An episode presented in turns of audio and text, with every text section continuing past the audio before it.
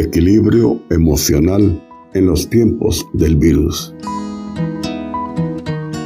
Para ello necesitamos echar mano de la psiquiatría social que logra mantener un equilibrio emocional por la vía del razonamiento, de evitar que las emociones y la imaginación se lancen más allá como caballos salvajes y simplemente lleguen a la playa como olas tranquilas que en estos momentos necesitamos.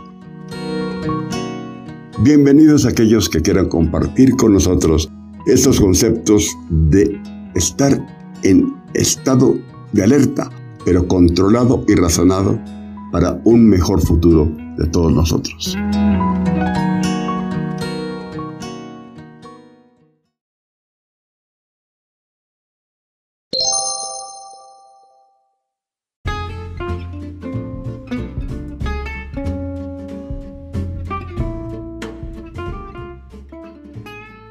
Buenas tardes a vuestro programa de cada jueves.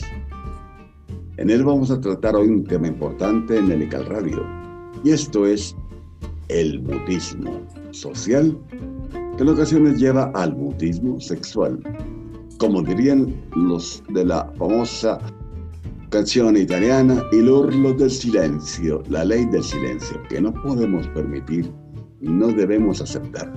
Porque esa carencia de comunicación en el ser humano, en esos tiempos más lleva a derroteros negativos. Yo, siempre he dicho algo muy válido, y es que comuniquémonos para demostrar que seguimos vivos.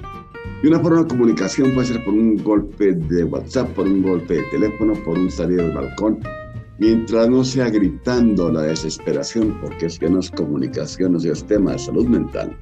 En cambio, hay que evitar esa salida al balcón simplemente decir un contacto, una voz, un estamos vivos. Y esto es lo que necesitamos, que ustedes nos apoyen, ustedes nos sigan y además lo practiquen. Porque esto es salud mental y equilibrio emocional. De todas maneras, considero válido que hoy empaticemos un poquito más en ese silencio, en esos silencios, porque en ocasiones ocurren hasta entre la familia, no solamente entre los mayores. Y es gravísimo. Hemos estudiado justamente hoy vi de Francia cómo se han afectado hoy en España los silencios de los niños a los mayores y los mayores sobre todo a los niños. Sale ahora, sale después del tiempo. Los niños son una máquina perfecta, pero que van lentamente, que van más retardadas a nuestra rapidez. En cambio, cuando saltan, se adelantan a nuestro estado de ánimo. Por tanto, ese silencio deberíamos aprovechar para tener la inquietud de evitarlo, de lanzar la frase que queremos vivir, que estamos en contacto unos con otros porque es sencillo si nos recordamos inclusive los viejos tiempos de la historia humana. El estar comunicando, el estar no hablo ya en manada, pero estar en concepto de vivir es lo que nos permite mantenernos vivos.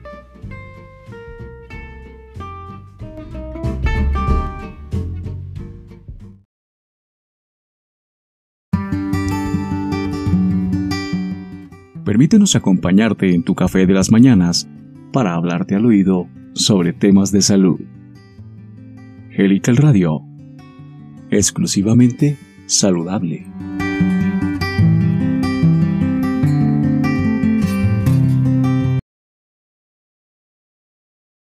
Please listen carefully.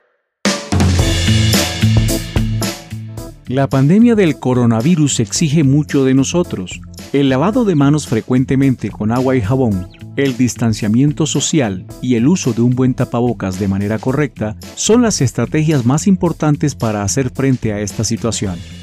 No importa si estás vacunado, no olvides continuar haciéndolo. helicalradio.com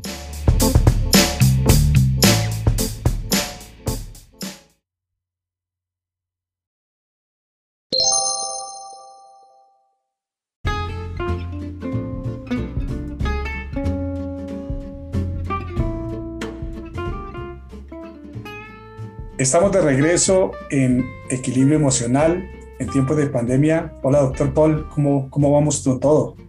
Hombre, buenas tardes o buenas noches, depende del momento, pero ¿cómo vamos? Pues como todo el mundo, luchando como un barco en la tormenta para intentar salir a flote, porque hay que hacerlo y nuestras familias lo esperan y nuestro capitán del barco, que somos nosotros mismos en muchos casos, y otros cuando es otro el capitán del barco, tiene que estar frente a la nave para que salgan de la tormenta. Usted dijo una frase que me encantó y que aplica quizá no solamente en temas de como los que hablamos acá de psiquiatría social, sino para la vida. Y es comuniquémonos para demostrar que seguimos vivos. ¿Por qué, ¿Por qué nos cuesta tanto trabajo comunicarnos hoy en medio de este boom de las telecomunicaciones, de, en fin, acabas redes sociales? De tocar, acabas de tocar, y repito, acabas de tocar la caja de Pandora más fuerte. La caja de Pandora más fuerte la acabas de tocar y cuidado que a lo mejor la abriste. Cuidado que a lo mejor la abriste, repito, porque en tiempos donde las telecomunicaciones, el siglo XXI, nos jactamos de ello y los cursis creen que es la única vía de alimentarse, es simplemente una vía más de contacto, pero no es la única de alimentarse. Y es más, ¿por qué la caja de Pandora, doctor Arias? Por eso, justamente en estos momentos de gran nivel de comunicación, de gran posibilidad de hacerlo, nos estamos inhibiendo, restando, quitando, evitando esa comunicación, indica que estamos mal, muy mal. Como saqué en un YouTube mío de la Central Médica de Sexología, que la cual tú sabes, yo soy el director científico. Tenemos un YouTube, Central Médica de Sexología, quien quiera puede entrar a verlo. Solo poner eso y sale arriba. Y hay uno que habla de esto, doctor Arias. Lo hicimos mal muy mal. Y así empiezo. Contigo casi puedo decir lo mismo, porque lo hemos hecho mal, muy mal, y porque tú acabas de abrir esa caja de Pandora tan tremenda. El siglo pasado, me refiero al 19, que es el de verdad, porque todos estamos en el 20 a muchas cosas, y bendito Dios para la academia. Hombre, el siglo XIX realmente las comunicaciones eran primarias, Marconi y compañía. En la actualidad, Estamos marcando la falta de compañía. Qué ironía. Todo terminó en IA. Porque hoy vemos cómo la gente se esconde para no contactar. Evita el hablar. No quiere comunicar. Eso ya es un tema de salud mental. Crudo y puro. ¿Por qué? Porque si estamos con la mayor de las facilidades, fuera los problemas técnicos que da Internet de vez en cuando, las empresas que se dedican a esto, que a la última hora son situaciones, diríamos, coloquiales dentro de la problemática que estamos viviendo. Pero eso no tiene nada que ver con el tema humano. Lo técnico ahí no cuenta, cuenta lo humano. Y cómo el ser está evitando, todos los seres estamos, y quizá caemos tú y yo sin darnos cuenta, Carlos, en la posibilidad tan brutal del silencio. La posibilidad tan, tan brutal como quedamos tú y yo antes de cerrar el programa y lo dijimos que íbamos a hablar del silencio, del mutismo social. Mutismo social, como dije al principio de iniciar tu maravillosa área del programa, llega a mutismo sexual, pero peor que todo, llega a mutismo mental. ¿Y qué es el mutismo mental? casi hablaríamos del nihilismo. Y no podemos estar en la figura nihilista de me voy hacia el caos. Y eh, si estudiamos la historia de la humanidad, vemos cómo el ser humano cuando está silencioso es porque está triste, está anedónico, está no complaciente, está en estado de melancolía o de depresión o algo peor, o maquinando algo muy malo, muy malo, muy malo. O cuando maquinas algo bueno, bueno, bueno, te sonríes y hablas con alguien, aunque sea salta tú la voz. Pero el silencio absoluto es la mayor demostración de negatividad en salud mental y el inicio de temas más fuertes y más graves. Porque no es el deseo, ese follo, ese deseo, deseo catalán de sobrevivir y de hablar y comunicar. Se están amainando como las olas al llegar a la playa. Se están amainando, aceptando este silencio. Yo hago una pregunta como una forma de vida, como una circunstancia o como una melancolía crónica que llevan en la mente. Y todas son negativas. Hay un programa que tengo en la cabeza y que fue algo que usted escribió y que me, que me da vueltas todos los días porque es, es nuestra triste realidad. Y usted escribió un artículo eh, sobre el síndrome del born like. Eh, eh, para eso vamos a hacer un programa, pero aquí puntualmente le quiero preguntar es, ¿qué tanta influencia usted cree que tienen esas redes sociales? si, la, si la mirada de las personas se ha desviado exclusivamente en las redes hacia mirar esos likes y hemos dejado de hablar. ¿Qué, tan, ¿Qué tanta culpa tienen las redes sociales en este mutismo? En mi opinión, muy sincera, todo elemento mecánico debe ser utilizado con razonamiento, con control, con responsabilidad y sobre todo para el beneficio de la persona. El instante en que dicha frontera se supera y se altera, el instante en que dejamos que las huestes invadan en nuestro cerebro y sobre todo las cibernéticas que no controla la persona si no sabe utilizarlas. Quien sabe utilizarlas puede que no. Quien tenga madurez mental puede que no. Pero si las soltamos al albur y a la suerte de más de un parroquiano que no tiene ese control, estamos perjudicando nuestra integridad mental. ¿Por qué? Porque si nos dedicamos a oír y no a hablar, nos dedicamos a mirar y a buscar likes en lugar de buscar amigos o buscar con quién comentar las cosas. Entonces estamos haciendo una forma de aislacionismo. Ojo, aislacionismo. Tú eres médico. La palabra aislacionismo es muy fuerte en psiquiatría. Ya indica un momento que la persona está teniendo una sintomatología bastante específica. No quiere comunicar y se aísla. Entonces, el hecho de creer que viven en una fantasía absurda de yo y mi... Hay una película muy famosa en España que se llamaba Yo, mi perrito Lulú.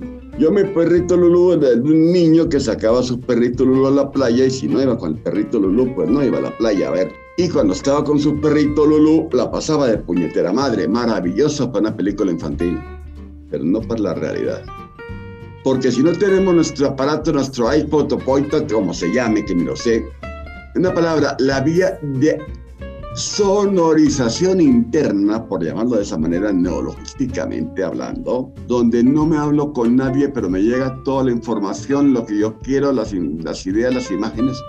Y eso es falso, eso es totalmente falso, porque además, por esas vías, no está la mejor comunicación, ni es la mejor manera de comunicar se comunica de ser humano a ser humano. Lo demás son artilugios mecánicos para la tranquilidad, la seguridad, la academia y el contacto inclusive de ayuda médica entre los seres humanos. Si le damos una prioridad en la cual yo estoy con mi aparato y me lo pongo en las orejas, es que se ve, que antes de la pandemia, doctor Arias, veíamos como jóvenes en Europa como en América iban con lo que llevamos tú y yo ahora, que son los cascos para grabar pero por la calle más chiquitos y además en patineta. Así se les daban, no en la jeta, más de uno se fue a ver a San Pedro, porque no miraban. hubo accidentes, hubo muertes y por eso prohibieron las patinetas en muchos lugares del mundo. Porque aislados y el aislacionismo, la negación de la realidad y la el exponente absurdo de la virtualidad. Y digo absurdo cuando se pasa de rosca, cuando ya se sale a la fantasía más fantasiosa lo virtual nunca es real. Yo te dejo una pregunta y quiero dejársela a nuestros queridos radioyentes. ¿Se puede comer manzanas o un filete de carne o un trozo de pescado? O al revés, un trozo de carne y un filete de pescado para que sea muy estricto en el léxico. Por vía virtual. O hay que hacerlo por vía física. Cocinarlo, cogerlo con cubiertos o aunque sea en el plan trogoldita con las manos y comérselo. Eso no es virtual y eso da vida. Aunque sean verduras, por si acaso gente que no le gusta la carne. Pero comer hay que buscarlo en la realidad. Lo virtual solamente en la fantasía o que nos colabore, pero no que nos hunda. Desde la psiquiatría social, evidentemente ya el tema de las redes, y lo vamos a tratar seguramente en ese programa, yo quiero hacerlo, adicional a este tema de las redes sociales y como causales de ese mutismo desde la psiquiatría social, ¿qué otros, qué otros orígenes tiene el mutismo? Mira, eh, no hace falta ir a la psiquiatría. El mutismo tiene un origen histórico en la historia del hombre, si lo analizamos. A ver, eh, si nos vamos al Picanthropus erectus, o al hombre nerdental, para ponernos pedantes un poquito en la historia del ser humano, basándome justamente en Desmond Morris, que es el que habla muy bien de eso en su libro El Zoo Humano y el Mono Desnudo, sobre todo el Mono Desnudo. Los silencios entre ellos solamente eran momentos concretos, qué gracia. Cuando dormían, cuando estaban cazando o en la sigilosa espera del enemigo para defenderse. Ya lo contrario, había quizá comunicación muy primaria de, monosílabos, de fonemas, da igual. Pero el grito en la voz del hombre siempre ha significado dos cosas, Carlos. Vida y libertad. Y si se las quitan, el hombre no es parte de la realidad. Vamos a ir a un pequeño corte y, ya volvemos. Has quedado muy callado con mi respuesta. ¿Qué pasó? Aquí entro en la reflexión. Todo lo que Acuérdese que todos los psiquiatras tienen algo de filósofos. Hombre, sí, lo reconozco. Y es en verdad. Medio de, en medio de esto, creo yo que una de las cosas que entrega la psiquiatría son elementos para la reflexión. Y justamente todas estas frases, como la que dijimos al inicio y con la que usted cierra ahora sobre el mutismo y esos antecedentes de los fonemas, lo llevan a uno a pensar y a reflexionar si lo que estamos haciendo en este momento es lo correcto o no en términos de comunicación. Yo haría una acotación. Estamos haciendo lo imposible técnicamente, hablando de la tecnicidad, porque en la parte humana estamos conectados para que sea una gratificación a nosotros y una información a quien nos oiga. Vámonos a un corte, ya volvemos y seguimos porque esto está interesantísimo.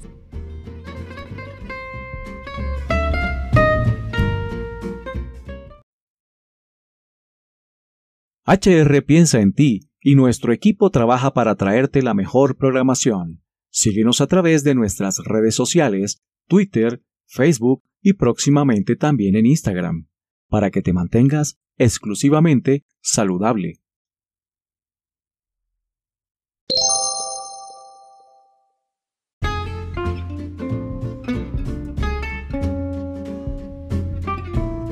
Bien, aquí estamos de nuevo, doctor Paul. Usted me dejó pensando y me dejó pensando en algo, en algo bien, bien importante y es la trascendencia del fonema. El fonema como ese símbolo, ese eh, o eso que, que, le está diciendo al mundo, estoy vivo y estoy en libertad. Y es aplicable, como le decía en el, descanso, a muchísimas situaciones. Siempre emitimos ese tipo de sonidos guturales en cualquiera de nuestros momentos de vida. ¿Cómo podemos traducir o cómo podemos interpretar, llevándonos ya al, al, objetivo que nos hemos trazado en este programa sobre dirigirle esto a la gente del sector salud? La gente del sector salud, en mi concepto, eh, ejerce un mutismo mayor que el resto de de, las, de la gente que está en otros sectores. ¿Es eso correcto o es una impresión mía? ¿O somos más callados? Carlos, sinceramente, Carlos, hay que hacer matices, pero sinceramente, repito, creo que no. Que es un, diremos, un colectivo que ya per se somos comunicadores, ya no por la profesión que nos obliga a ello, con el paciente, con los compañeros y con la vida obliga la comunicación como nos obliga la respiración, que en este momento es lo que a mucha gente, por desgracia, más le falta. Por eso lo pongo de ejemplo válido. No, el sanitario solemos ser comunicadores. Ahora bien, ahora bien, que en la esfera personal y hasta colectiva, grupal, focal, puntual, es decir, un grupo que trabaja en un determinado sitio, por lo que está pasando en ese sitio en concreto de temáticas de gravedad clínica, de temáticas de aparatos técnicos que tengan lo suficientes o la posibilidad de necesitar más, en fin, cuando la preocupación en el sanitario es grande, tú lo sabes porque eres sanitario como yo, entonces ese silencio no es, como dijimos en su momento, volvamos al neandertalensis, no es un silencio diría negativo ni cerril, es un silencio hasta cómplice a la espera del Eureka, le trouvé. Oh, Eureka, lo encontré. A ver, el guardar silencio en ocasiones ayuda a pensar, pero un silencio voluntario, segmentario y corto, no un silencio de días y hasta meses, no. Entonces el mundo es salud, el mundo nuestro es sanidad, Yo creo que los silencios ahí serían más comprensibles porque verás, la población entrever temáticas ajenas, dedicándose a la frivolidad de otras y no a las realidades porque tampoco hay lugar porque se volverían locos de verdad en ver lo que ocurre en un hospital de primer control y de primera estancia con el virus. Para ser exactos, los que están en la línea de, fuego. No es normal que la gente, en el fondo, yo digo una frase, me molesta la frivolidad, sobre todo de algunos programas televisivos donde parece que aquí no pasa nada. Aquí estamos todos bien y a muchas de quienes salen en ellos, sobre todo a nivel de presentación, parece que las bajaran de un tubo de otro planeta porque salen encantadoras, súper contentas y las subieran otra vez al tubo del otro planeta porque no viven en este. Y desprecian este con esa figura de elegante displicencia. Apliquemos la belle indifférence, la belle indifférence de la histeria en la psiquiatría francesa. Pues casi sería lo mismo. Yo estoy muy bien, ustedes verán cómo están. A yo me vale porque a mí estoy bien. Hombre, ahí donde entra la figura que esa frivolidad en la gente, pues como diría algún religioso, benditos los inocentes porque están más tranquilos. ¿Por qué digo esto? Porque si mucha población, y qué horror, vieran, además de lo que están sufriendo por tener hambre, por salir a la calle, ya que les pueden contagiar, o los pueden atracar. Si además vieran lo que he visto yo en más de un hospital de campaña, porque estamos en una guerra contra el virus, esa es la verdad. Muertos es igual que en la guerra, solo faltan las bombas. Entonces, si la gente viera lo que no es necesario que vea, estaríamos peor. En salud mental estaremos muy mal. Entonces, que la gente no lo vea, mejor así. Pero en cuanto a la comunicación, para tomar otra vez el hilo conductor de la charla, la gente del global comunica menos que lo que estamos hablando ahora, pero nosotros hay que dar un chance de confianza a que ese silencio sea motivado por un motivo, valga la redundancia, por un qué debo hacer, cómo puedo arreglar, cómo debo presentar, cómo hay que actuar. Porque una cosa es estar callado cual nihilista con facies de idiocia, queda clara la ironía, y otra muy distinta estar callado, que ven los ojos abiertos, la pupila dilatada, que ve que hay adrenalina y ese cerebro está pensando por los cuatro costados. Entonces ahí habría el, ay, mira qué ironías, la vida es tan bella como para decir esto. Entonces ahí habría la complicidad del silencio. La complicidad del silencio mientras yo pienso para ayudar a alguien o para ayudarme a mí mismo. Y no la frustración del silencio por nihilismo de todo me vale pastalla, o no decir huevo, y adelante. Ahí están las grandes diferencias. Yo creo que el personal sanitario, si tiene esa postura puntual, es más que normal, porque somos parte del global. Es que nosotros no somos los que salimos en ese tubito eh, después de un programa televisivo y nos meten a otro planeta. Nosotros estamos en este planeta todo el tiempo. ¿Es el mutismo una, una condición eh, de salud mental o es simplemente el origen de otras situaciones en salud mental? Aplicable al dos. Ok. ¿Cómo si siendo esto así y en el momento en que está, estamos viviendo de pandemia y todas estas cosas que hablamos en los programas pasados, lo que uno ve en la calle o en su trabajo es que la gente siempre te habla de una forma normal y es difícil identificar ese, ese mutismo. O sea, es, es una condición escondida a pesar de que ponemos como ciertas fachadas que tratan de esconder pues esta, estas situaciones. como ¿Cómo identifico yo esa condición dentro de mi grupo de trabajo? Yo como jefe puedo identificarla, tengo, yo no soy psiquiatra, pero hay, algunos signos que nos están indicando esto. Hay un síndrome vital que es el síndrome, no del burlai, del dedito, que no es síndrome todavía, sino está en valoración, pero al menos es el síntoma del burnout. Y otra cosa es el síndrome del digo, el por un lado, que es un tema mío, está muy válido sobre el dedo quemado, esperando likes para que la gente que ha oído algo sepa el contenido real de la expresión. El burlike entendemos por tal un trabajo que he hecho yo acá la verdad ha producido gran impacto, no solo en medios, sino en áreas médicas. Eh, Colegio Colombiano de Médicos, tengo el honor de decir que lo tiene mantenido en, su revista epicrisis.org, que es la revista del Colegio de Médicos, como todos los sanitarios sabemos, y que de aquí invito a que entren a ella porque hay cosas maravillosas y naveguen por ella. También salió en otras áreas en Europa el síndrome del burr, digo, perdón, la eh, motivación o el sentido del burr like, de cómo por un dedito del like se queman, se revientan y hasta algunos se mueren porque se caen de un piso o se van debajo de un tren. Pero aquí tenemos que hablar del síndrome de burnout, del verdadero síndrome Carlos. A tu pregunta anterior respondo con eso, un posible comienzo de burnout real y clínicamente cierto, es una situación que permite la posibilidad de que el personaje en cuestión tenga un mayor silencio. ¿Cómo o cuál es mejor, quizá para el gremio médico como tal, es, resulta muy claro cuáles son las consecuencias de, de este mutismo a mediano, corto, largo plazo. Pero como ya también lo hemos dicho en otros programas, el equipo de salud está integrado por gente de muchísimas disciplinas. Contémosle a estas personas que nos están escuchando cuáles son esas consecuencias del mutismo a corto o largo plazo. Vale, mira, si tocamos el toro por los cuernos, tendríamos que decir que el mutismo está primero inherente al personaje que lo siente y lo vive. Él lo o su, su forma de expresión es el mutismo.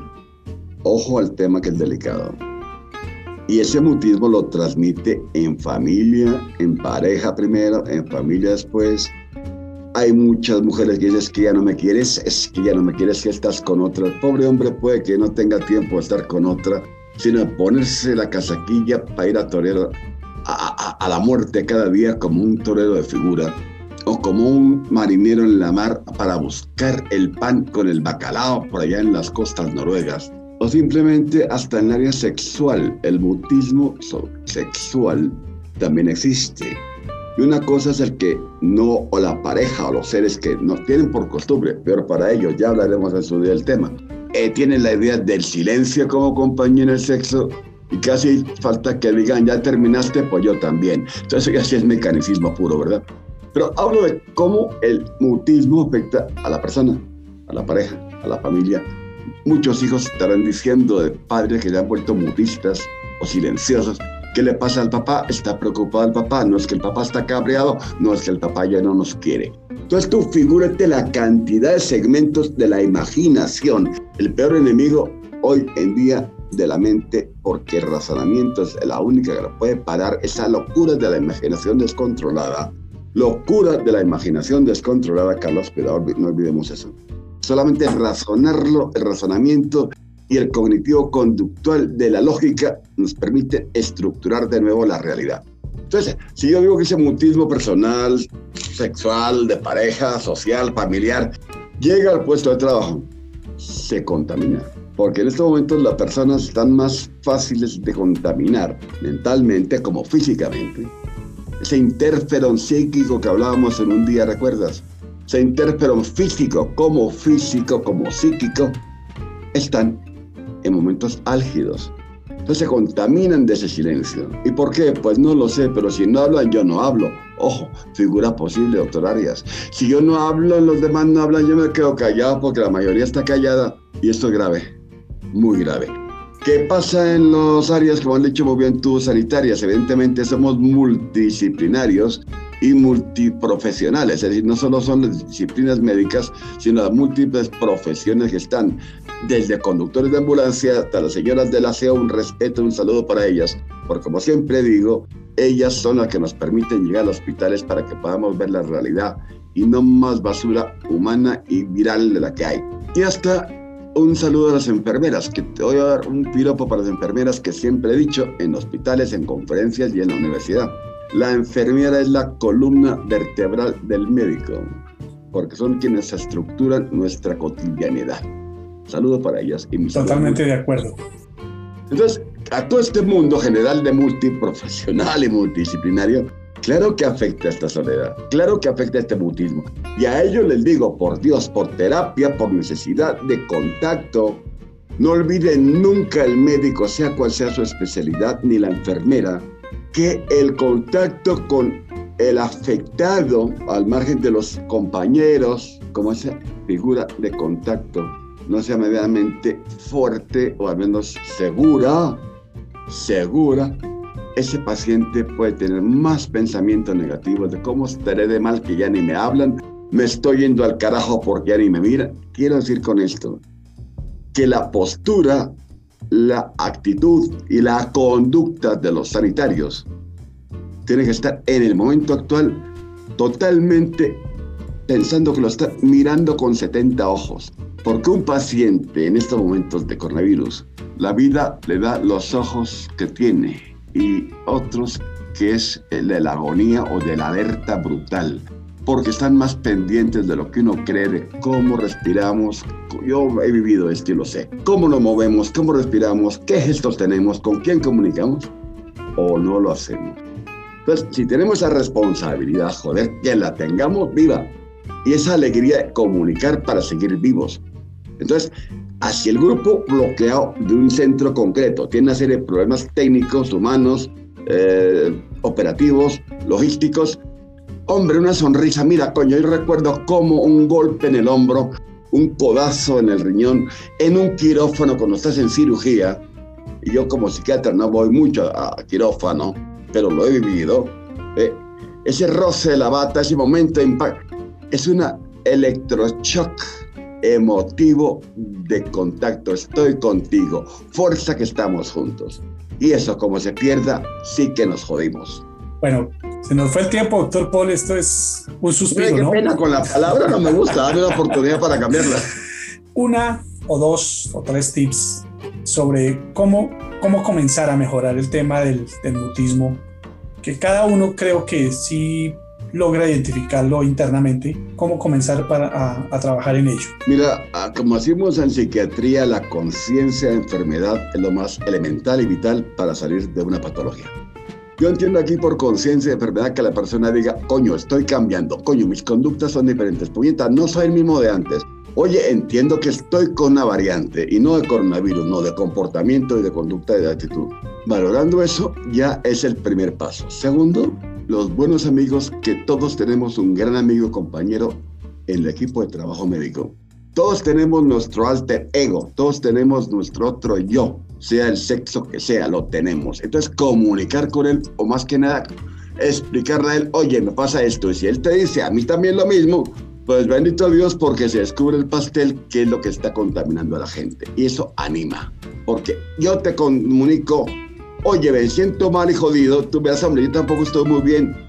Eso, a ver, hay una frase que es absurda, aquí frase que yo de verdad no la acepto. De el tema de mal de muchos, consuelo de tontos. No, error, mal de muchos, comunicación para otros.